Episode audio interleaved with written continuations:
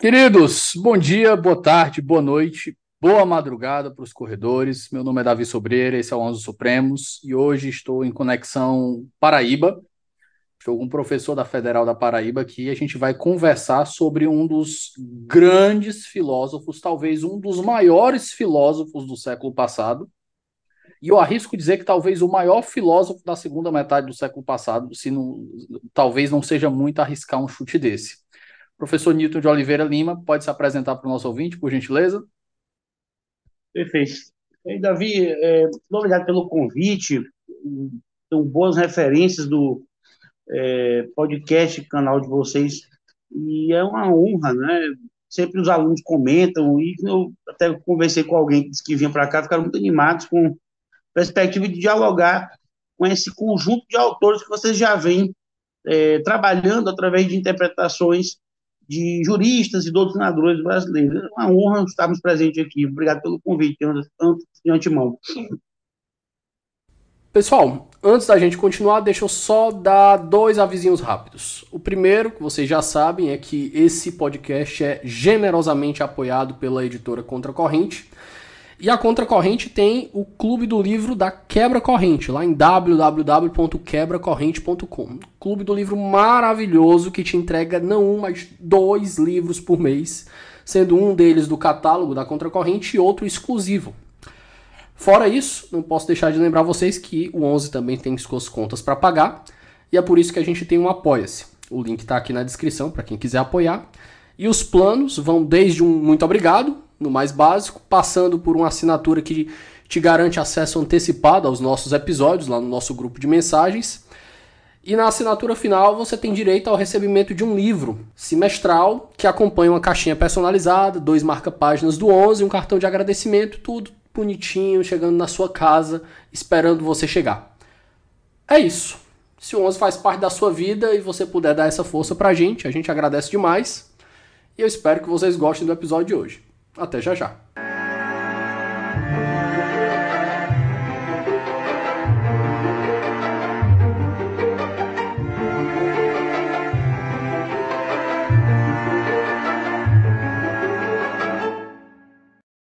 Hilton, para a gente começar, eu gostaria primeiro de que quando a gente vai tratar de grandes filósofos, grandes nomes, principalmente que não são é, é, dos últimos 10, 20 anos, acho que é sempre importante a gente explicar de onde eles falam do ponto de vista contextual, qual é o background deles, o que que pode ter influenciado, o que que levou eles a escreverem aquilo naquele determinado momento. Então eu queria te perguntar antes da gente entrar propriamente no pensamento do Rawls, justamente esse contexto onde ele se inseria. Perfeito. É, eu recebi o convite para falar do Rawls. Eu havia é, publicado minha dissertação de, de mestrado eu defendi na Federal do Rio Grande do Norte, em 2009. E a partir daí, o Rawls foi uma das sustentações mais importantes, assim como Habermas, Dworkin, é, Gadamer, e fui desenvolvendo uma série de artigos subsequenciais em, em Rawls, até que surgiu o convite pela editora Voz em 2019, para publicarmos esse livro sobre 10 lições em torno da obra dele. Eu trabalho muito com isso nas minhas disciplinas aqui de Filosofia do Direito, na graduação, e Teoria Crítica da Cidadania na pós-graduação em Direito, mestrado e doutorado da UFPB. Então, o Rawls é um autor que ele surge como o primeiro grande nome do contratualismo pós-Segunda Guerra Mundial. Há uma preocupação de reconstrução de legitimidade muito intensa, como nós sabemos, virtude da é, guerra cultural ideológica e de posicionamentos políticos entre União Soviética e Estados Unidos principalmente no tocante à ideia de uma legitimação que transcendesse a mera expectativa imediata de um capitalismo é, é, liberal de cunho egoísta, digamos assim, e de um socialismo real, é, estatista, militarista, Então, era preciso novas soluções, até pela teoria da argumentação, que também vinha é, buscando né, essa recomposição, digamos, da filosofia na segunda metade do século XX em diante. Principalmente o que a gente chama de crise da metafísica soma. Ah, autores como Martin Heidegger, como Derrida, Foucault, vão mostrar que não é possível mais conceber ideias universais sem uma justificação argumentativa específica e sem problemas concretos. Então, o Rawls ele é um filósofo moral é, que estuda em Harvard, é, ele é de uma classe média alta, digamos assim, é, da parte noroeste dos Estados Unidos, que é uma área muito influenciada pelo Partido Democrata, como nós sabemos, né? É bem característica daquela visão é, que a gente tem do americano progressista, é, que luta pelos direitos fundamentais, e os seus pais já é, estavam nesse movimento. Né? O pai dele era advogado, advogado do Partido Democrata nos Estados Unidos, e sua mãe era militante ativa do partido. Então, ele já nasce num lar né, propício a essa é, fusão né, de sentimentos e de bandeiras ideológicas liberais. Ocorre também que, a partir da década de 50, há um forte movimento e pressão sobre as instituições americanas em torno da ampliação dos direitos civis. A ideia, portanto, de construção judicial desses direitos, que é outra temática também que eu abordo na minha dissertação, que é sobre jurisdição constitucional nos Estados Unidos. Então, a perspectiva do Rawls está dentro de um contexto muito forte de justificação, portanto, de uma ética pós-metafísica e de uma política que dê conta dessa necessidade de, de igualização de direitos civis, especificamente no contexto norte-americano. Além disso ser um problema mundial, é também um problema contextual, porque você tem uma legislação é, civil nos Estados Unidos que é muito aquém daquilo que fosse necessário para se dizer que houvesse uma igualdade é, minimamente jurídica entre os cidadãos. Você tinha a perspectiva de uma doutrina ainda do, da separação né, de uso de banheiros públicos e também de escolas públicas entre os cidadãos é, negros e a população branca norte-americana. Então, há uma diferenciação né, cultural e étnica né, pautada em uma tradição é, que, na verdade, é uma tradição é, moral de fundo religioso, de condenação dessas populações não brancas, digamos assim, principalmente de origem africana, e, notadamente, há uma primazia política e cultural dos cidadãos norte-americanos, chamados WASP, né, são os White American Saxon Person, que é, são as pessoas que descendem dessa matriz anglo-saxão, e notadamente evangélica. É preciso notar também que o presidente John Kennedy, que era de origem de imigrantes irlandeses, né, de religião católica, foi muito combatido durante a sua é, gestão presidencial e culminou, inclusive, o seu assassinato.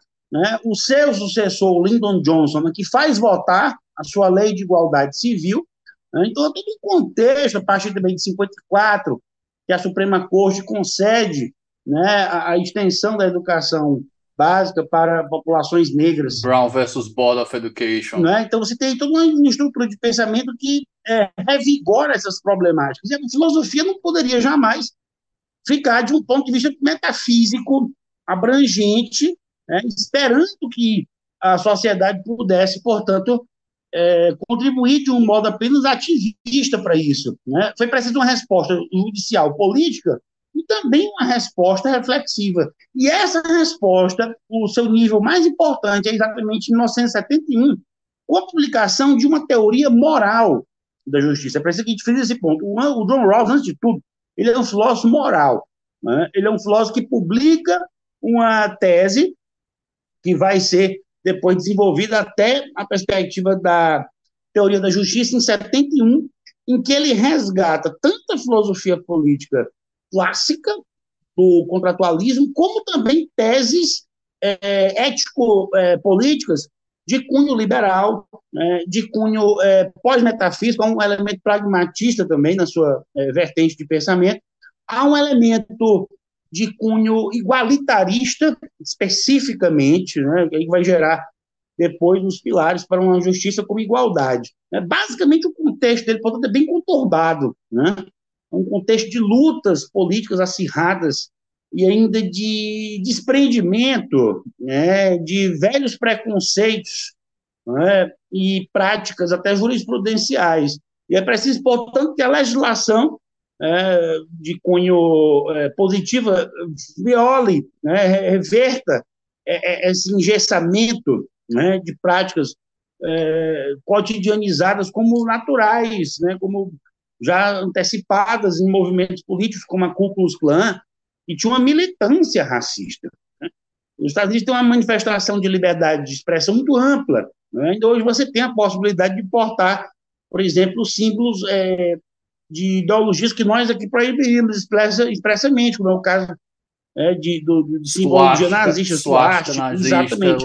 Aqui no Brasil, explicitamente proibido. Né? É. Lá não, lá você tem essa possibilidade de manuseio ainda, né? É uma interpretação muito liberal, de acordo com a própria tradição de, de divisão constitucional. Né? Então, tem, o texto dele é bem interessante. Tem muitas críticas a, a, essa visão americana de liberdade de expressão, mas tem um, um ponto lá no Tocqueville, no Democracia na América, e a gente tem que dar um, um, um, um ressalvo, né? Porque Tocqueville escreveu Democracia na América, acho que é 35 e 41 os volumes, mais ou menos, são cinco anos e mais ou menos de diferença. 1835 1841, ou seja, mais de 150 anos atrás. Mas ele fala, ele, ele disse, ele, olha, nos Estados Unidos tem muita discórdia, tem muito problema, mas uma coisa que não tem, ele não escreve com essas palavras, né, mas uma coisa que não tem nos Estados Unidos é conspiracionista, porque eles permitem que todo mundo faça tudo a céu aberto. Então você tem Ku Klux Klan a céu aberto, você tem nazista a céu aberto, você tem esses casos que já chegaram lá nos Estados Unidos, tem Brandenburg versus Ohio, tem Nazi Party versus Skook e por aí vai. Mas Desculpa essa digressão. É, é exatamente isso. Essa tradição liberal, ela é ao mesmo tempo um dos elementos mais interessantes da democracia constitucional norte-americana e mais perigosos. Mais né? desafiadores. Já dizia, o, é, já dizia o Abraham que nada ameaça mais a democracia do que o seu excesso. Né? Uma frase que resume bem essa história. Porque, na verdade, quando você tem a, a luta inicial é, entre federalistas né, do partido do George Washington e democratas republicanos do Thomas Jefferson, são os dois grandes grupos que vão se desenhar após a guerra de independência contra a Inglaterra, o que você tem, na verdade, é uma configuração de uma ala um tanto mais institucional, conservadora, que tende a proteger as instituições, o, o que, se você pensar, vai projetar a nomenclatura de republicana por isso, lá na frente, e uma ala mais radical, quanto à a abertura dessas instituições a uma participação comunitária e participativa, por assim dizer, né, do cidadão. Então, é isso que vai gerar depois o chamado Partido Democrata, no sentido mais longínquo, né, depois eu explico isso. Porque a irradiação inicial gira em torno, portanto, exatamente da questão da escravidão. Né? Então, os federalistas são radicalmente contra, é, e os é, republicanos democratas têm algumas tendências né, a favor. Mas é preciso dizer que, no geral, houve um soterramento desse debate, como houve também aqui no Brasil, né, né na discussão da Constituição de é, otorgada, né, depois pelo, pelo Dom Pedro I, em 1824, né, houve até o fechamento aqui do, do, do, do Senado, né, com a, a, sufocação de vários movimentos também de vozes, né, que queriam é, discutir a questão da escravidão. É muito comum nas Américas haver, é, haver essa, essa interrupção da discussão, porque você tinha economicamente uma sociedade é, patrimonialista escravocrata. Né? Isso marca todo o contexto do sul dos Estados Unidos e é o que vai culminar sob pressões no sentido da Suprema Corte não reconhecer o direito dos escravizados é, em terem é, níveis de ganhos progressivos em termos da sua conquista de liberdade. Até o caso Dred Scott, em 1857, que é notório, é, que é um caso em que você tem a reversão né, de um direito à liberdade, mantendo a escravização de um indivíduo que já tinha morado em um estado onde havia liberdade é, por vários anos. Então, dizer, é uma decisão completamente é, na crônica, há uma tendência mundial, a própria Inglaterra já havia propugnado, é, com o fim da invasão napoleônica, a amplitude da finalização da escravidão, porque mesmo porque a ideia de, de mercado de trabalho era mais centrada cada vez mais na ideia de trabalho pago, né, com a progressão da Revolução Industrial. A escravização era um elemento contraditório com o próprio capitalismo, em último caso, o capitalismo que se desenhava no futuro como é, fordista, industrial, né, e também terciário. Então, a, a, ideia de escravidão era uma ideia cara, né, que envolvia um indivíduo que deveria ser mantido por seu senhor e completamente desumana. Né? É, mas é, houve uma conjugação aí no sul dos Estados Unidos entre uma religião é, protestante com algumas leituras, né, de caráter biblicista e uma fundamentação tradicionalista, é, de caráter baseado nas plantations, que eram as grandes extensões de terra que eram necessárias, portanto, para a subsistência de toda essa região, economicamente falando. Aí a perspectiva da escravização é, parecia como algo da economia natural dessas regiões. Né? Até se você usasse uma certa visão liberal né, das leis naturais, de constituição da economia, você poderia justificar isso. Né? Então, é, é, é muito difícil você mudar essa perspectiva, apenas com uma virada político-jurídica, é que vai acontecer a partir do governo do Abraham Lincoln. Por isso que ele é tão notório ainda como um dos precursores. O Rawls analisa isso no contexto da obra dele. Né? Ele analisa isso, por exemplo, no liberalismo político. Ele se estende, portanto, até o início da Revolução Protestante, em que ele considera a reflexão protestante como um marco dessa luta por direitos, parte da ideia de autonomia individual, liberdade de expressão, liberdade de leitura da Bíblia, liberdade, portanto, de, de consciência, de formação da consciência religiosa, a fundamentação que passa principalmente por Kant e Locke, né, para se desprezar a influência desses dois grandes filósofos na perspectiva do Rawls, o Locke com a ideia de tolerância e o Kant com a ideia de autonomia. Né? Isso vai desenhar depois as fundamentações do Stuart Mill em termos de contestação pública. É outro também que influencia demais o Rawls. Só que o Rawls ele se afasta de qualquer ideia propriamente utilitarista. Né? Nós sabemos que o Mill era ligado ao utilitarismo. A perspectiva de utilitarismo para ele sempre vai ser uma visão parcial e de uma razão instrumental né, sobre a sociedade. Ou seja, essa ideia da felicidade para o maior número de pessoas, um princípio de maximização das forças sociais em torno de busca de resultados. É muito mecânico isso para o Rawls. A visão dele de racionalidade ética é mais integral. Normalmente, sempre frisa a ideia da eticidade fundamental do seu pensamento. Ah, então, não, há felicidade para o maior número que não possa incluir os, as minorias, os divergentes. Não há felicidade para o maior número quando você eh, não escolhe, por exemplo, aqueles que foram derrotados no processo político. Tem que incluir todos. Ah, a justiça integral ela, ela, é, ela é completa na sua significação prática. A ideia do Rawls, portanto, é uma ideia de entronização do princípio de uma tolerância reflexiva, né, que ele chama de equilíbrio reflexivo, que vai tentar né, conduzir as pessoas a um ponto de reflexão inicial. Que é que entra a famosa ideia dele do véu da ignorância, né, que vai estar no ponto de partida como um mecanismo de suspensão de juízo sobre os nossos juízos morais e políticos, enquanto cidadãos ideais de um pacto. Né? Então, há uma revigoração da ideia clássica de contratualismo a partir dessa perspectiva de uma nova abstração. Mas qual é a nova abstração? É colocar-se como um cidadão tolerante, é colocar-se como um cidadão dialogante. Né? Nas posições clássicas do é, Locke ou do Hobbes, mesmo de Rousseau, não há esse grau de é, é, diálogo inicial, né? não há um ponto de partida dialogal. Né? Mesmo em Kant, você observa ainda um indivíduo com a sua liberdade inata, que é o que eu na minha tese, mas uh, fundando uma cidadania individualizada na sua consciência política. Em Rawls, não. Você parte para uma, um estatuto epistemológico diferente. Né? Já se obriga, portanto, o diálogo no início para a escolha de princípios fundamentais. Né? Essa escolha de princípios fundamentais é inerente ao pacto. Né? Daí uma das novidades que ele introduz em relação ao contratualismo original. Ou seja, no neocontratualismo do Rawls, ou no contratualismo vinculado ao liberalismo político dele, o princípio de liberdade que é a grande conquista histórica do liberal, segundo ele, não tem dúvida quanto a isso, né? tem que se associar criticamente e até mesmo dialeticamente ao princípio da igualdade, que é a grande defasada da história, como vai dizer também do Orkin lá Newton, na Virtude Soberana.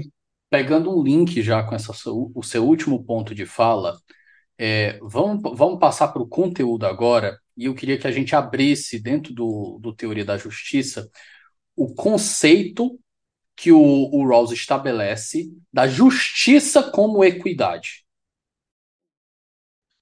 A, a equidade para o Rawls ela é um corolário prático da igualdade.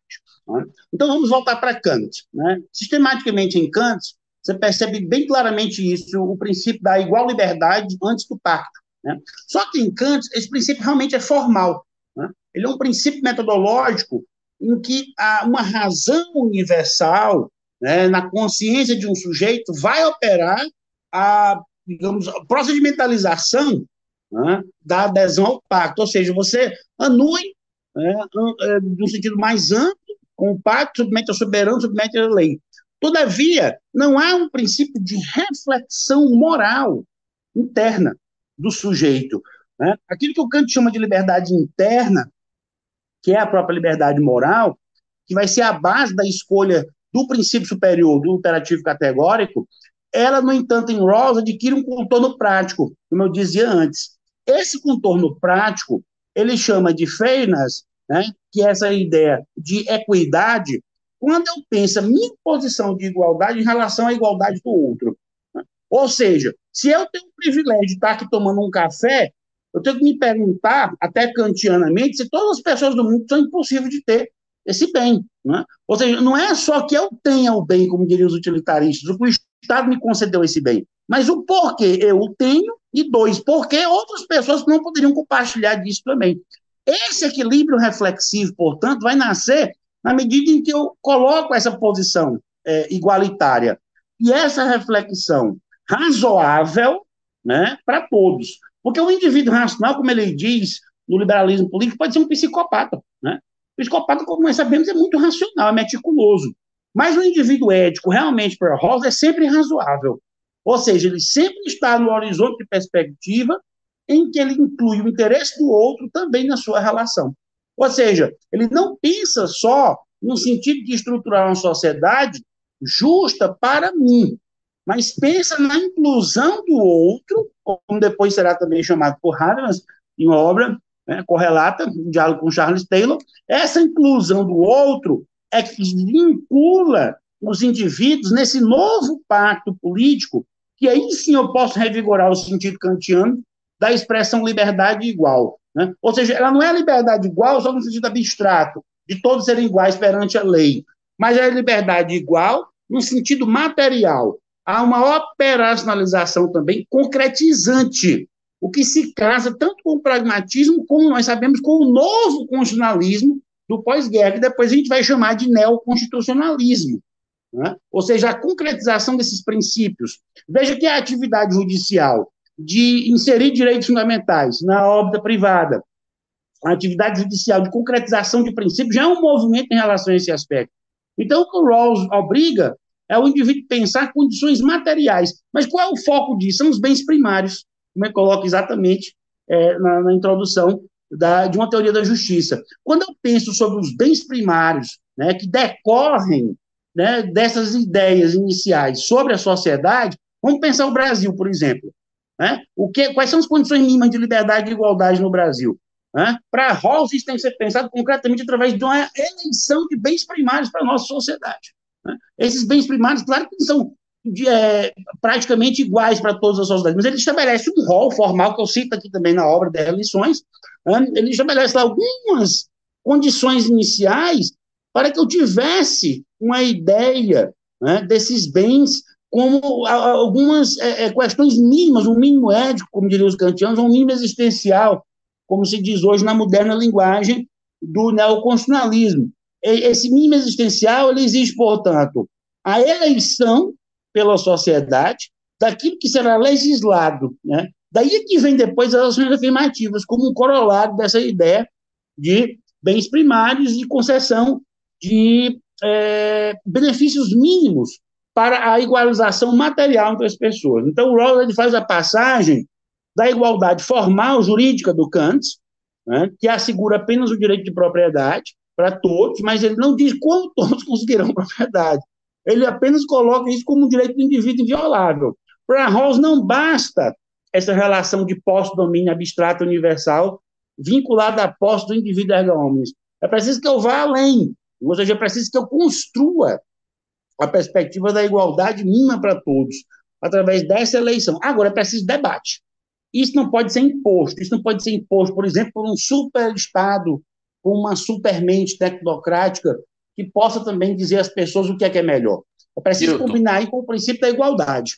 Newton, pegando justamente essa, essa tua explicação aqui, eu queria que tu me explicasse agora como é que o, o Rawls ele utiliza o princípio da liberdade, o princípio da liberdade igual dele, e o princípio da diferença, e como é que ele aplica concretamente esses princípios naquela ideia de distribuição de bens primários, de liberdade política, de igualdade de oportunidades, Perfeito. estabilidade social, que é uma das bases que ele usa para construir a teoria de justiça dele.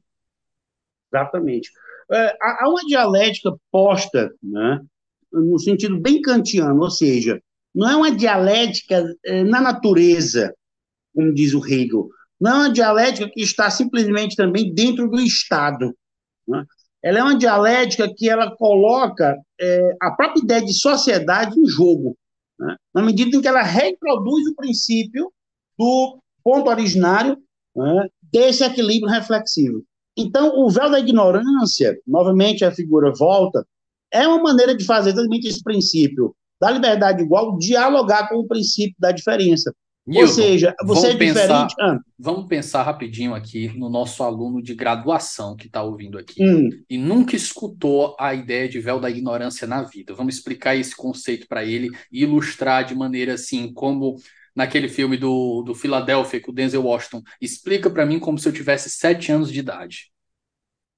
Pronto, o que é o véu? O véu é aquilo que cobre, né? Cobre o quê? A nossa perspectiva de não conhecer o outro, né? Ou seja, você, você só conhece o outro na medida que você pode desvendar esse véu. Né? Ao desvendar o véu, você mostra quais são as suas necessidades, quais são os seus juízos de valor.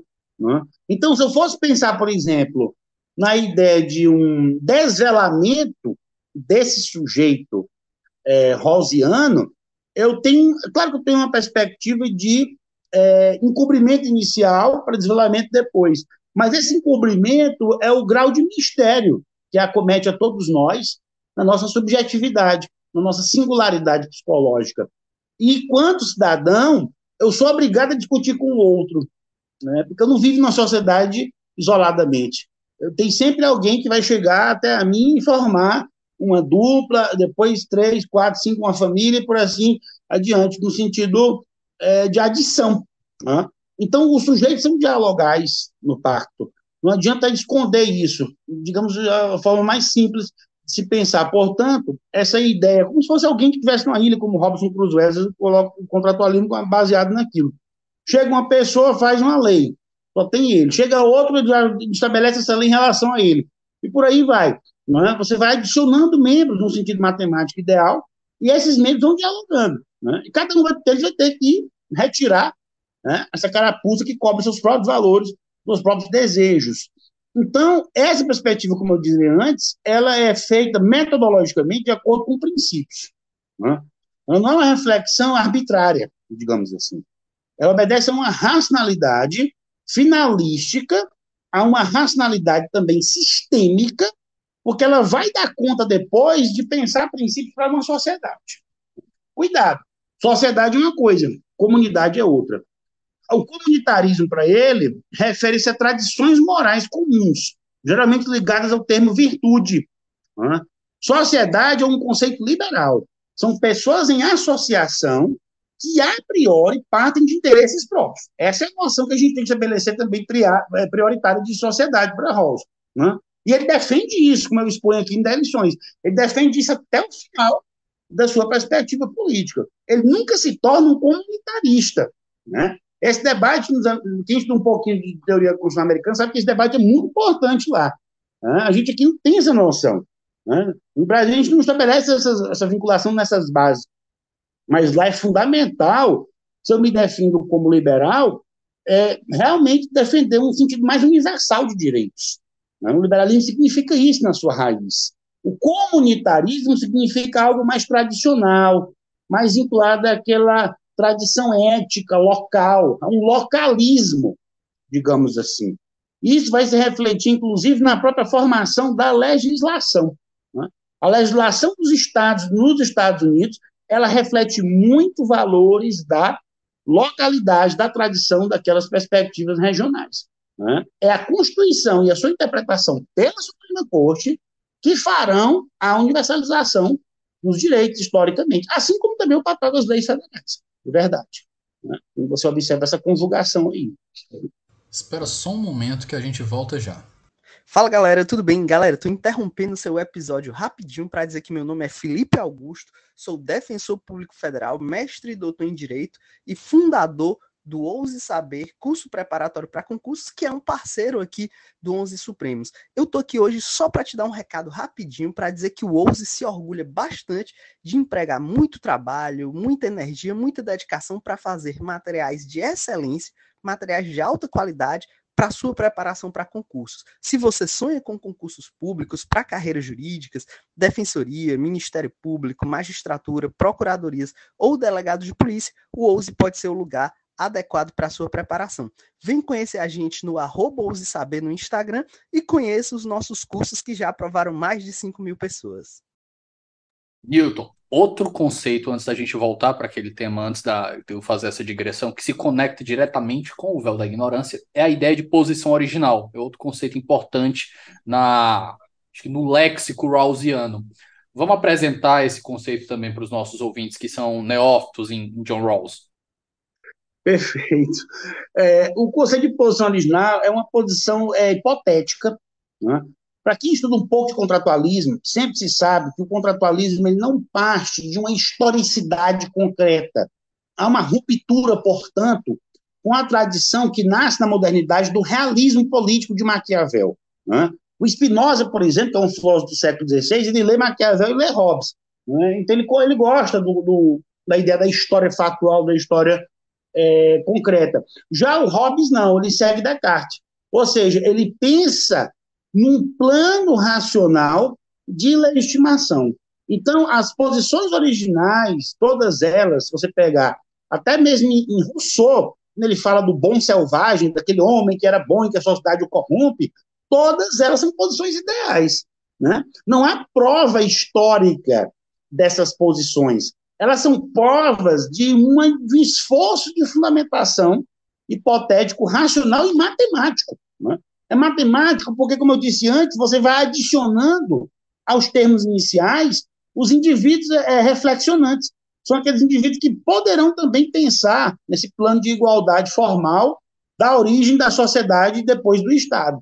Né? Pensando, portanto, no contratualismo, a gente vê que o, o homem-lobo do homem, do Hobbes, né? o indivíduo com seus quatro direitos fundamentais do Locke, né? vida, liberdade, propriedade e integridade física, o bom selvagem, o bom homem natural do Rousseau, e esse homem igualitário original do, do Kant, essa, essa pressuposição de moralidade, já na liberdade inata do Kant, todas elas são posições racionais, né, para a gente desenvolver um pouco o assunto, mas sempre no sentido hipotético, sempre de, de conceber o homem como o, o, ponto original de uma rede de relações normativas que surgirão a partir dessa interpretação original né, da posição de cada um na sua cidade, como igual e livre. Newton, feitos esses pontos agora, deixa eu só. Não acho que vai, não sei se você vai concordar, mas eu lembro de uma ilustração muito boa para a posição original e o véu da ignorância, que explica nesse modelo que eu te falei, né, aquele como se você tivesse uma, uma como se fosse uma criança de sete anos o, a pessoa que eu vi, ele ilustrou da seguinte forma: ele disse assim: imagina que você está indo com 50 pessoas para colonizar Marte. E você chega lá, você tem que organizar uma nova sociedade, não uma comunidade. Você tem que organizar uma nova sociedade. Só que para você organizar uma nova sociedade, você não pode ser auto-interessado. Então você coloca um, você está na posição original e você coloca um véu da ignorância. Esse véu da ignorância vai impedir que você veja não só as qualidades das pessoas, mas você também é incapaz de enxergar quais as necessidades que aquela sociedade nova vai ter. Porque na medida em que você enxerga a qualidade das pessoas e de si mesmo e as necessidades que uma nova sociedade vai ter, a tendência é que você desenhe um sistema de justiça que lhe beneficie. Então, nessa nova sociedade, você não sabe se você vai ser uma pessoa rica ou pobre, se você vai ter saúde ou não, se você vai nascer no lugar A ou no lugar B. Então é mais tendencioso que nessa situação de incerteza você desenhe um sistema em que, olha, você vai pensar, olha, eu posso nascer pobre, então eu quero um sistema que potencialmente me permita sair dessa situação. Olha, se eu sair uma pessoa com deficiência, com algum problema de saúde, eu quero um sistema que me ampare, não me, não me deixe desacolhido. Então eu achei apesar de bastante lúdica, eu achei bem expressiva da, da, do, da ideia rawlsiana. Mas, feita essa segunda digressão, que eu te peço perdão, Newton, a gente volta agora para a aplicação dos princípios né, da liberdade igual e da diferença na implementação da distribuição de bens primários e os outros conceitos rawlsianos, como é, é, a liberdade política, a igualdade de oportunidades e estabilidade social. Perfeito, perfeito. Não, mas a sua digressão é bem ilustrativa, é isso mesmo. É, eu, eu, sempre digo, é, associando com a teoria dos valores, que o véu da ignorância é uma suspensão de valores. Né? Ele, ele é uma suspensão, antes de tudo, nas minhas próprias crenças, na perspectiva que o Rawls coloca na teoria da justiça. É, Vedar-se é proteger-se também, né? é, é tentar encontrar um ponto em que eu não esteja né, mais, digamos, sujeito às intempéries do estado natural. O, o, estado natural, portanto, é um estado de guerra, como diz o Hobbes, é, é um estado de não proteção. Por que você entra no pacto? Essa é uma das grandes questões. Né? Por que fazer um pacto? O Kant vai dizer que você faz um pacto porque ele é útil, é? porque você quer segurança e porque você quer ter liberdade. O que o, o, o Hobbes havia criado é uma fundamentação do Estado a partir não só dessas necessidades, mas de uma ideia muito comum do século XVII, é, que é a ideia de submissão. É? O Hobbes está vivendo uma época de guerras por legitimação do Estado inglês, ele adere, de um modo geral, à família Stuart, que está sendo alijada do poder pelas revoluções puritanas liberais. Né? Então, ele tende a pensar que essa proteção do pacto é fundamental para garantir a ordem civil e até mesmo a justiça. Só que, na verdade, é, se você pega um autor como Kenton Skinner, por exemplo, em, em Hobbes e a Liberdade Republicana, você tem uma dissociação entre republicanos como Milton e Hobbes, né, que é um, já um Tory, né, como um conservador, seria uma ideia de fundamentação, portanto, dessa abertura em prol daquilo que a gente vai chamar de equilíbrio reflexivo e, posteriormente, com uma acomodação dessa discussão, daquilo que é o consenso sobreposto. Né? O consenso sobreposto é aquilo que decorre do equilíbrio reflexivo no sentido de produto prático da reflexão coletiva. Só que vejam só, essa reflexão coletiva, ela, enquanto ponto ideal, vai ter atritos reais. Né? Mesmo que as pessoas fossem instadas a se colocar né, num ponto ideal de diálogo, e assim o fizesse, ainda assim haveria divergências minimamente teóricas, supondo que elas fossem maximamente respeitosas e não fossem brigar entre si. Né? Mas mesmo assim haveria divergências, como a gente sabe, de concepções, de fundamentos. Então, de qualquer modo, uma posição teria que submeter a outra. Né? Isso é inevitável na discussão humana. Né? Ou seja, algum valor, portanto, né, vai ter que sobrepujar outros valores. Algumas crenças vão ter que sobrepujar outras crenças.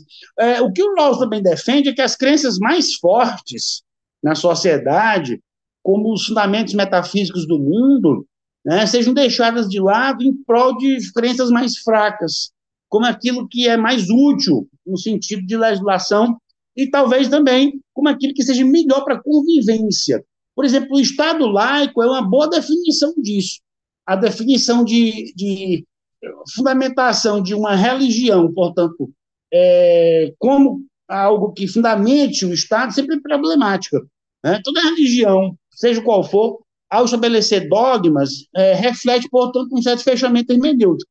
Com Rawls, você tem a perspectiva de pensar a religião como algo que não seja a fundamentação do Estado. Finalmente, você tem outra justificativa para o Estado laico, que é a perspectiva, portanto, de pensar soluções mais práticas, mais imediatas, soluções mais justas, né? e não esperar só uma justiça divina pós-mortem, e não esperar só que virtudes de pessoas boas e religiosas possam aflorar. É, o grande problema, portanto, de você considerar que é, em ser religioso eu sou necessariamente bom, né? ou em ter algumas crenças mais fortes, mesmo morais, vamos dizer assim, eu seja melhor do que liberais que têm uma vida privada, sei lá, que eu posso considerar libertina. Isso é muito relativo para Rawls. Né? Até a relativização dessas, eh, relativização dessas é, crenças mais fortes né, acontece na democracia. Mas qual democracia? Constitucional. Né? Um sistema de valores mais aberto à discussão, mais vinculado, portanto, àquilo que a gente vai chamar, no sentido mais técnico, de autonomia pública. Né? A autonomia pública da sociedade civil de debater essas nuances e de estabelecer essas nuances como uma perspectiva de fundamentação aberta. Eu, eu sempre digo que o Rawls defende um constitucionalismo aberto, um constitucionalismo democrático, onde você não tem valores fortes. É um ponto central aqui para as nossas discussões, e acredito também para vocês, né, que tem um, um trabalho em direito constitucional, fundamentalmente, é que essa abertura de perspectivas e de interpretação né, daquilo que vai ser, portanto, razoável, né, já é uma contraposição necessária a visões mais fortes do mundo. E aí, pasmem, ele vai dizer que mesmo autores como Kant e como Mill, ele considera também portadores de razões fortes, porque eles estavam ainda numa época iluminista, clássica, onde, por exemplo, combater a intolerância religiosa era algo que era algo metafísico, ou é o bem ou o mal, não é? Ou seja, ou você está dentro do iluminismo ou está fora.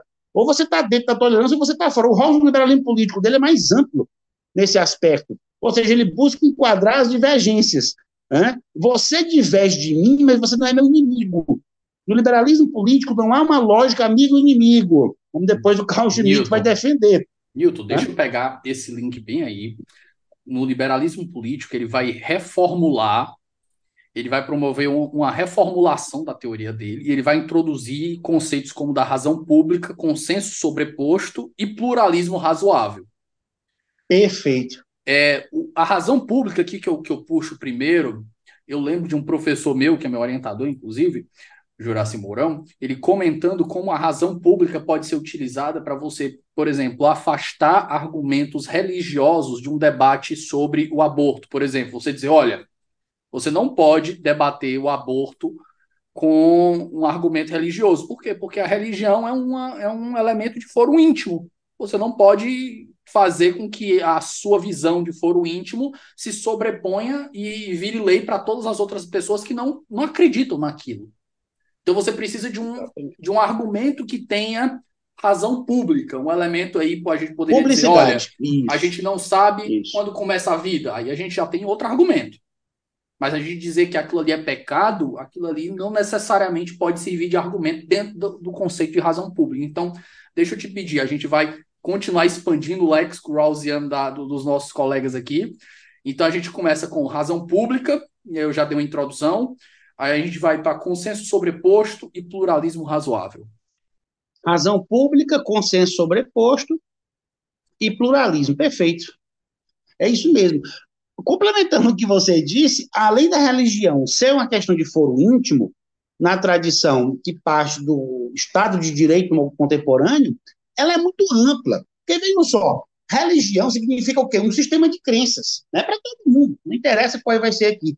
Né? Pode ser a crença iorubá, pode ser a crença é, é, em outras religiões, outras matrizes étnicas e culturais, isso é fantástico. Mas ela é um sistema de crenças tão abrangente, muitas vezes, e tão pressuposto em diversas premissas, né, que vão resvalar. Ah, mas, por exemplo, o budismo, que é uma doutrina, não é uma religião, mas tem um sistema de crenças é, metafísicas envolvidas. Né? Não deixa de ter. E a, às vezes a pessoa fica com raiva, né, Nilton? A gente diz, ah, como assim? Eu sou católico. A pessoa diz, ah, eu sou católico ou evangélico. Como assim eu não posso, é, dentro de uma democracia, exigir que as minhas visões sejam, sejam parte? Isso também as pessoas não impõem as delas. Eu olho assim, cara, vamos fazer o seguinte. Imagina que uma sociedade é majoritariamente de uma religião de matriz indígena, em que a galera enterra as crianças que nascem com deficiência. E que eles querem impor isso para todo mundo, como lei. E aí, tu ia deixar? Exatamente. Né? Quer dizer, os preceitos religiosos, né? Quem é católico quer dizer no purgatório, né? Quer dizer, então você tem uma série de fundamentações que vão divergir dentro da própria religião cristã, por exemplo, imagine para outras matrizes religiosas. Então, o agente público, por exemplo, né, e eu falo isso na condição de, de servidor público também, é que nós temos que ter uma postura tanto quanto maior republicana possível. Né? É isso que o Kant nos exige, por exemplo, na paz perpétua, né, nos adendos, que a publicidade é o critério né, de definição, é, é um raio-x do Estado, digamos assim. Né? Isso é reproduzido em Rawls de outras formas. Há uma vinculação, portanto, com essa ideia de autonomia pública e de é, construção desse, desse consenso. Né? Agora, tem um problema aí de decisão. Nós sabemos que o direito tem um marco definitório, tem que ter um marco né, de decisão final para a série de questões. E aí o Rawls vai dizer o seguinte, olha, não havendo a possibilidade de um consenso com um acordo, vai ter que haver uma decisão, uma decisão de valores, uma decisão de interpretação constitucional. E aí vai entrar o foro da razão pública ou o coração da razão pública, que é exatamente o, o Tribunal Constitucional. Né? Ou seja, vai chegar um ponto, se não houver acordo, em que o, o Tribunal Constitucional é, definirá um marco jurídico interpretando a Carta Constitucional, que é a expressão normativa do pacto. Né? Então, se a gente pensar, pacto original não é o mesmo que constituição, na tradição contratualista e, consequentemente, para Rawls também. O pacto é uma situação ideal, ele é hipotético, ele é o melhor possível que todos nós queremos para uma X sociedade. É, a Constituição é o possível, é aquilo que é votado, são os princípios escolhidos na prática em um dado momento temporal, mas necessariamente eles vão decair, né? necessariamente vai haver uma transformação histórica. Então, essa historicidade fundamental é sempre entrecruzante de uma idealidade reflexiva. Né? O, o Habermas, que é outro autor também que a gente pode invocar aqui para ajudar na discussão, ele vai dizer que há uma dicotomia entre legislação civil e o idealismo do direito constitucional, logo nisso, da direito de democracia. Então, a, a fundamentação de uma sociedade aberta, digamos assim, é essa sociedade é, ligada a uma série de pressupostos de reflexão através das instâncias. É outro ponto também importante para entender a obra do Rawls. O Rawls também pode ser considerado um institucionalista. Ora, mas o que é isso? Eu acabei de falar. É quando você resolve conflitos através das instituições. Um Estado de Direito é forte na medida em que ele coloca as instituições para funcionar e para dialogar os verdadeiros problemas emergentes da sociedade civil. Quanto mais defasada essa relação entre sociedade civil e instituições, pode esquecer a democracia. Né? Pode esquecer a democracia, que é um dos problemas estruturais do Brasil, certamente. Né? As, as, pessoas olham para as instituições, acham que elas são distantes, acham que elas são instituições é, legal, é, é elitistas, distanciadas da sua realidade, do seu mundo, que aquilo não foi feito para elas. Quando aquilo é a própria razão de ser de uma democracia que vai reger todo o sistema de relações das suas próprias vidas, é? o estofo jurídico da sociedade capitalista. A fundamentação, portanto, do pluralismo para ele tem a ver com isso, com esse equilíbrio reflexivo que possa né, vir à tona na visão da autonomia pública diversas concepções de mundo que, a priori, são conflitantes, mas que, numa democracia constitucional, elas terão, em algum ponto, que convergir. Né? Então, é preciso que, em algum momento, as minhas crenças fortes, e estamos falando aqui em grande parte em religião, ou como melhor exemplo, elas vão ter que convergir minimamente com as dos outros. Ou seja, tem que chegar num marco civil definitório de direitos que capacitarão qualquer um ter acesso às instituições públicas sem se sentir né, fundamentalmente ferido, né? mesmo mantendo a sua religião. Então, vai ter que haver uma certa transferência de potencial de legitimidade do sujeito para as instituições, ou seja, das crenças do sujeito, que a gente chama de filosofia da consciência, para as instituições que vão procedimentalizar as demandas dos sujeitos. Né? Será que a minha demanda é possível? Né? Será que eu posso deixar, por exemplo, que meu filho não receba uma transfusão de sangue? Né? Como algumas denominações é, podem é, defender, essa pretensão em si tem que ser estabelecida né, como uma autorização constitucional. É preciso que isso seja procedimentalizado. O que, é que vai valer mais? O princípio à vida, né, que é um direito coletivo, a proteção à vida, né, o direito ao tratamento médico, também tem o princípio da liberdade de recusa, mas onde vai isso? Né? Quem deve recusar, o indivíduo ou a família? Né? Então, a, toda a estrutura de pensamento reflexivo ela vai quebrando, né? ela vai desconstruindo né, certas perspectivas. Né? É, tem um autor agora, o, o Jacques Deleville, que ele vai estabelecer uma dialética constitucional entre Kant e Derrida. Há uma certa desconstrução, portanto, dos próprios paradigmas do que as pessoas acham que são seus direitos. Né? Porque, a priori, também uma pessoa que pretende manter essa proibição de receber sangue, ela vai partir, constitucionalmente falando, de uma certa visão de mundo que é esse direito. Ela não chega lá do zero. Né? Vai ter algum advogado que vai peticionar para ela baseado em algum direito.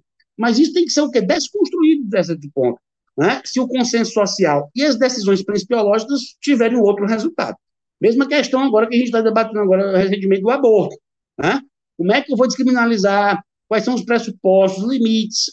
Né? O, o, o, interesse público em se fazer isso, na verdade, quais são os fundamentos desse interesse público, por que ampliar hipóteses, por que restringir né, é, certas é, é, proibições anteriores a certas práticas que podem ser depois consideradas até úteis para a manutenção de um bem comum, um bem público, né? a saúde das pessoas, o interesse público e não ver pessoas é, é, com problemas diagnosticados como exatamente decorrentes de abortamentos, mal realizado, tudo isso tem que ser debatido.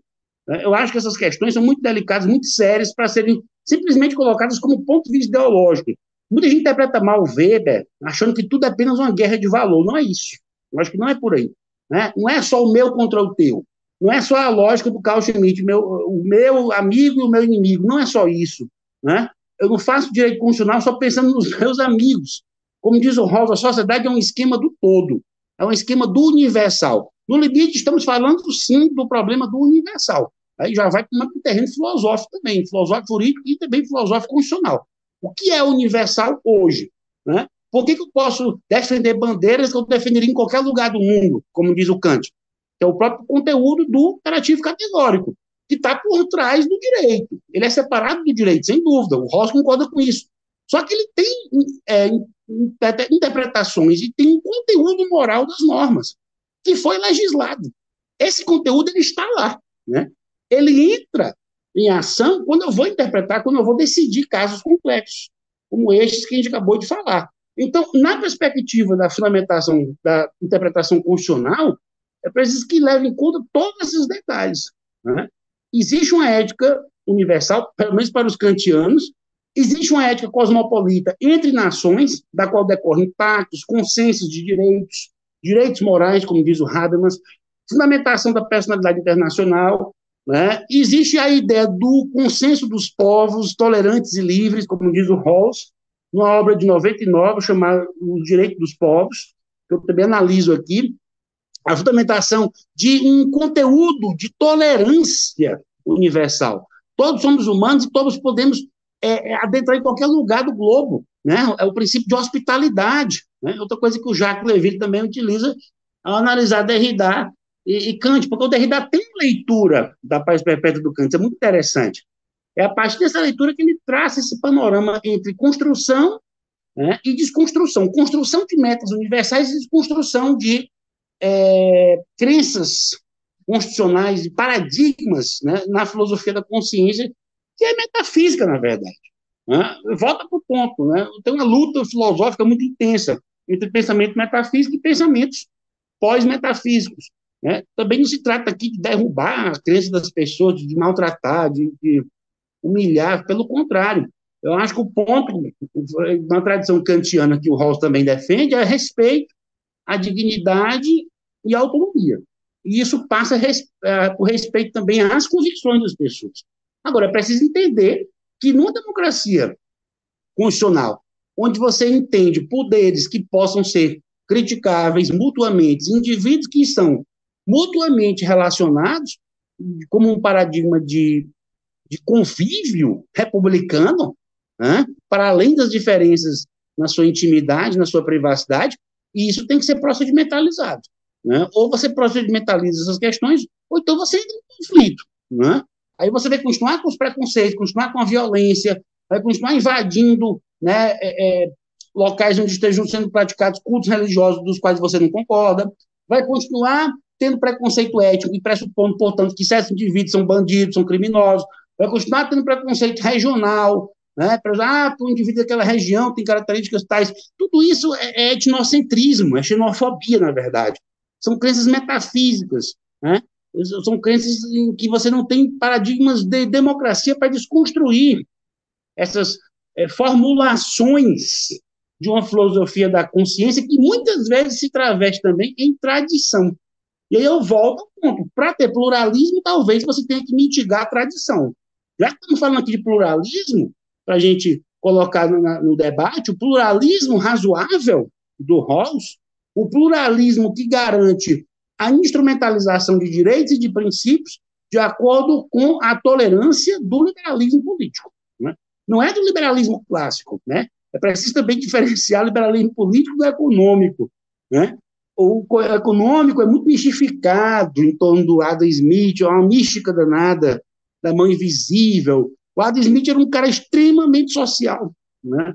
Ele acreditava em sentimentos morais, acreditava em, em a abertura, auxílio. A abertura dos sentimentos morais, a primeira página é justamente Isso. falando disso, né? Ele dizendo que as Exatamente. pessoas, por mais egoístas que sejam, elas têm, elas têm uma, uma necessidade coletiva de, de torcer para que os, os, os co-cidadãos se deem bem.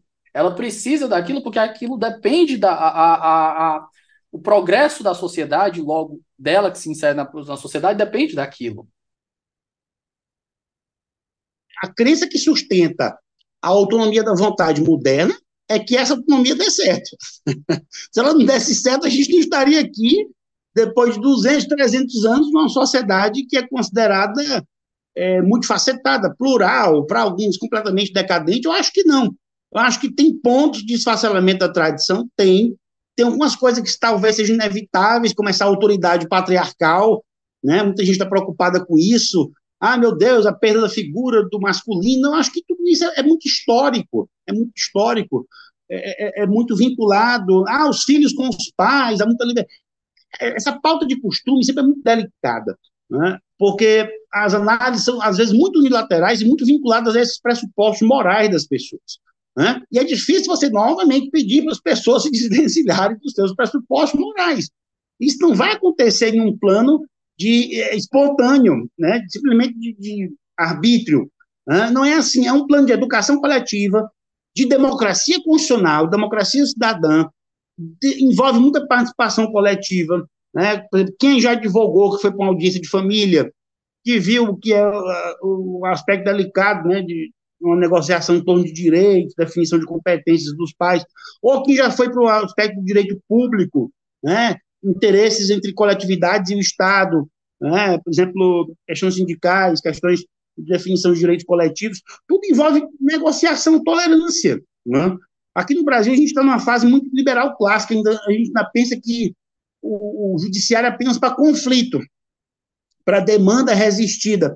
Não é, não é contencioso. O judiciário pode ser transformado em, em acordo, pode ser transformado em instância de reflexão pública também, né, a audiência pública, a aplicação da teoria do auditório. O Rawls também nasce num contexto de renascimento da teoria da argumentação.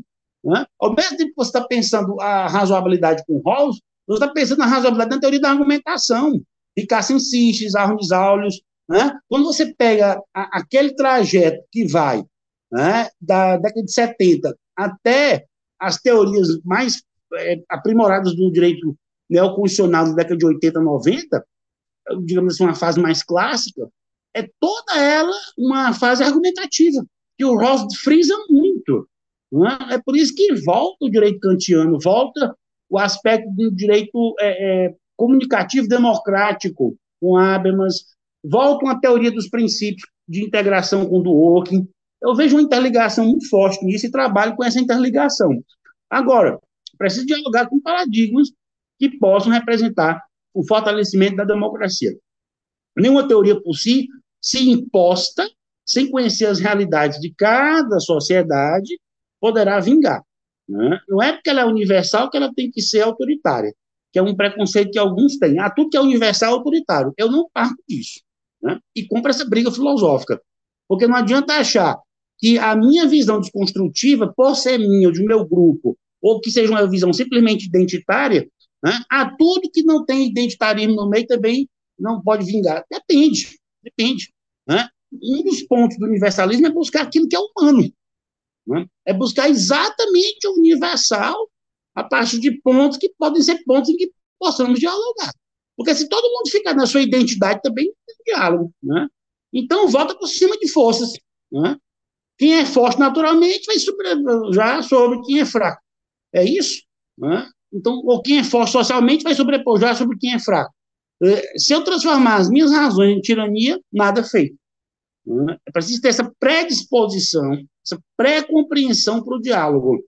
É, essa falência das grandes razões, como o Rawls parte, é para que a gente possa exatamente dialogar e sairmos todos nós a todo momento das nossas convicções. Né?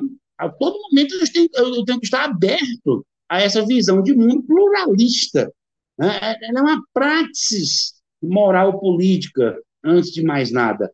Ela não é só uma teoria, não é só uma, uma aplicação de uma teoria constitucional ou de uma teoria propriamente filosófica.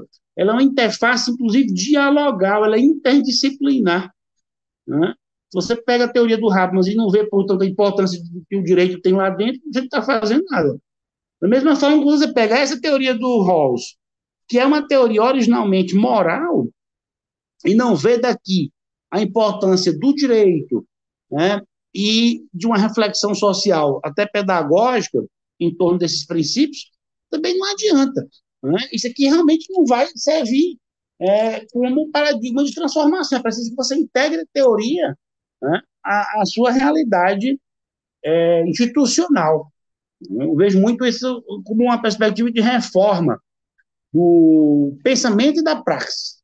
Né? Mas isso é um exercício bem complexo que tem que ter um tempo de maturação. Né? Não vai ser da noite para o dia, realmente. Né? Da noite para o dia são apenas iluminações, insights. Né? O insight é bom como ponto de partida, mas como procedimento ele pode perder força. Né? Tem que ver como é que as instituições vão absorver isso né? e vão devolver para a sociedade essa possibilidade em locais de discussão. Né? Por isso que é tão importante essa comunicação social aqui que a gente faz nas redes para tentar mostrar essas visões de mundo alternativas, né, como perspectiva pós-metafísica, digamos assim. Hilton, caminhando para o final, agora deixa eu te fazer uma pergunta de arremate, porque esse nosso episódio aqui eu acho que ele vai ser uma boa introdução ao pensamento de John Rawls, porque não tem como a gente falar de um filósofo do calibre de Rawls em uma hora ou duas e esvaziar e esgotar tudo que precisa ser falado. É até estamos, só, estamos só no preliminar aqui. É, é até desrespeitoso eu, eu, cogitar um negócio não, desse. Então, não, aqui é. a gente está na introdução a John Rawls. Mas deixa eu te perguntar aqui, depois de feitos essas todas essas, é, é, essas observações que a gente fez, deixa a gente entrar nas considerações finais. Outros elementos que você acha importantes que a gente deixou de visitar aqui? Perfeito, perfeito. Olha, tem uma perspectiva do Rawls que eu diria é, que é muito importante, que é, é essa ideia da equidade, né, que você volta para o ponto dela, a diferença crucial entre justiça como igualdade e a sua especificação em equidade. A, a igualdade, ela ainda é universal. A, a equidade, ela depende de cooperação, né, que é a concretização do princípio da cooperação, que também é um dos princípios iniciais. Sem isso, não há sociedade participativa e democrática, porque você vai continuar sempre nessa perspectiva de uma filosofia da consciência.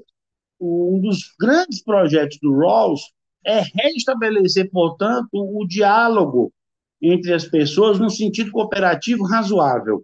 Só, então, Newton, só... rapidinho, hum. me permite só uma tecla SAP aqui. O pessoal que não está familiarizado, a filosofia da consciência é aquele momento pré-virada linguística em que a gente está ali, que a gente acredita que existe uma verdade alcançável através de um esforço cognitivo. Aí vem a primeira Isso. virada linguística ali com, acho que é Wittgenstein, é um dos maiores expositores, ele disse, olha, eu não interpreto como o mundo é. Eu não interpreto o mundo como ele é, eu interpreto o mundo como eu sou. Sou eu e minha subjetividade. Ele vai dizer que, olha, não dá para a gente chegar na verdade, não existe a verdade revelada ali que tem nem no, no, no Sinai.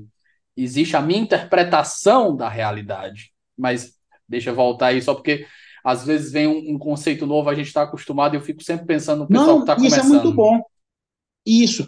E ele vai resolver isso, como a gente sabe, na ideia do contexto da significação comunitária, né, que é nas investigações filosóficas, na obra posterior. É, essa complementação da virada linguística, você tocou nesse ponto, é fundamental para a ideia do equilíbrio reflexivo. Ou seja, essa predisposição ao diálogo. Né? É, agora, é preciso o quê? É educação cidadã em torno de preceitos constitucionais. Né? E isso só é possível em uma democracia. Não adianta você pensar que isso vai ser resolvido em qualquer tipo de autoridade é, em si. Ah, porque eu vou ter uma monarquia, eu vou voltar para a tradição, vou voltar para valores. Qualquer valor que não parta dessa construção coletiva dialogal, e é isso que nós temos que fazer na academia e nas redes sociais, por exemplo, ela não vai surtir efeito. Por quê? Porque vai ser sempre algo externo às pessoas. Né? Beleza, para quem concorda com os paradigmas dessa filosofia de verdade, da consciência, como você muito bem colocou, mas para quem discorda, para os divergentes, né? Para aqueles que pensam de modo diferente, para aqueles que sentem de modo diferente, para aqueles que têm identidades diferentes, como é que fica? Como é que fica a tolerância com o desigual? Muita gente se diz tolerante, mas na prática não suporta sentar do lado de uma pessoa diferente, não suporta dialogar, não suporta conversar, não, não suporta a possibilidade de abertura das instituições para essas diferenças. Eu não estou a dizer, por exemplo, que tudo se pauta na ideia, portanto, simplesmente da identidade, como alguns querem hoje. Não é isso. Eu não estou dizer também que nenhum valor tradicional merece respeito. Longe de mim dizer isso. Né? As tradições morais são é, relicários que as pessoas trazem no âmbito das suas famílias, das suas tradições morais, que serão preservadas. Agora, é difícil impor isso para a sociedade, é impor isso para os outros. É? é preciso, portanto, que essa razoabilidade que vá concretizar e equanimizar direitos. É, é essa, é, a dificuldade, portanto, está na questão da equidade. É que, no caso concreto, eu consigo equilibrar as diferenças. Né? Manter-se nas diferenças é fácil. Equilibrar essas diferenças na prática é o grande desafio de uma democracia constitucional. Maravilha. Newton, chegamos ao nosso bloco final aqui, depois dessa introdução a John Rawls. E agora a gente vai para as referências de leitura, indicações e referências do que a gente citou aqui, do que a gente recomenda que os nossos ouvintes leiam para se aprofundar. Aqui o jabá é liberado, então, deixa eu abrir o, o nosso, nosso, nossas indicações aqui com as duas magnum opus do, do, do Rawls. A primeira é a teoria de justiça, uma teoria de justiça, que é a mais famosa, depois o liberalismo político. Nós temos uma sua também, que é 10 lições. Qual o título exato, Newton? 10 lições sobre Rawls. 10 lições Vozes. sobre Rawls, pela Vozes. E tem outro ali que não é sobre Rawls, mas também para quem é gosta da filosofia do direito, de umas coisas mais densas, essas drogas mais pesadas, né, Newton? Que saiu agora o Estado de Direito entre o Estado de Direito em Kant e Kelsen. É. É minha tese de doutorado está na terceira edição, na verdade, e ela é um diálogo muito desses paradigmas, né, entre normativismo, é, procedimentalismo constitucional, a perspectiva também de um pensamento racional crítico na tradição kantiana e do relativismo moral do Kelsen, né, com a, a perspectiva de democracia é, como discussão pública, né, tribunal constitucional, etc. Tudo isso está imbuído aí dessa articulação que a gente tenta fazer nessas é, correntes, mas sempre com um pensamento aberto. Eu, eu penso que essa construção vai se dando à medida que você pode refletir né, nessa ideia. Eu, eu, acrescentaria das obras do Rawls é, O Direito dos Povos, né, que é de 99, e também é, uma teoria da justiça, a reformulação, que é uma obra de 2001, 2002, que ele já escreve é, perto do seu falecimento, é, ela é completada, digamos assim, né, pós-morte por alguns discípulos, mas ela estava quase toda pronta, ela é publicada também em tradução para o português, assim como também um outro artigo dele, que é fundamental, é, o Construtivismo Moral e Político de Kant, de 1980. Para quem quer se aprofundar na obra dele também, isso aí é uma referência fundamental. Maravilha, Newton. Uh, agradeço demais a participação. Acho que temos mais temas para a gente conversar depois. Para a sua volta ao 11, as portas estão sempre abertas para todos os meus convidados. É, fiquei muito feliz. Acho que aprendi um bocado aqui também. Sempre bom. A, a, o episódio eu acredito que ficou bem denso, mais denso do que o normal. Muito, muita, muito elemento de teoria de justiça, muito conceito novo. Mas eu espero aí que o pessoal que esteja escutando goste tanto quanto eu. E muito obrigado. Muito obrigado pelo convite. Fico muito feliz de ter participado. E sempre que estarei, sempre estarei à disposição do, do, do 11 Supremos aí, que já é uma marca consolidada no debate público do direito brasileiro. Muito obrigado pelo convite. Um abraço a todos. É isso, pessoal. Nós ficamos por aqui. Um forte abraço e até semana que vem.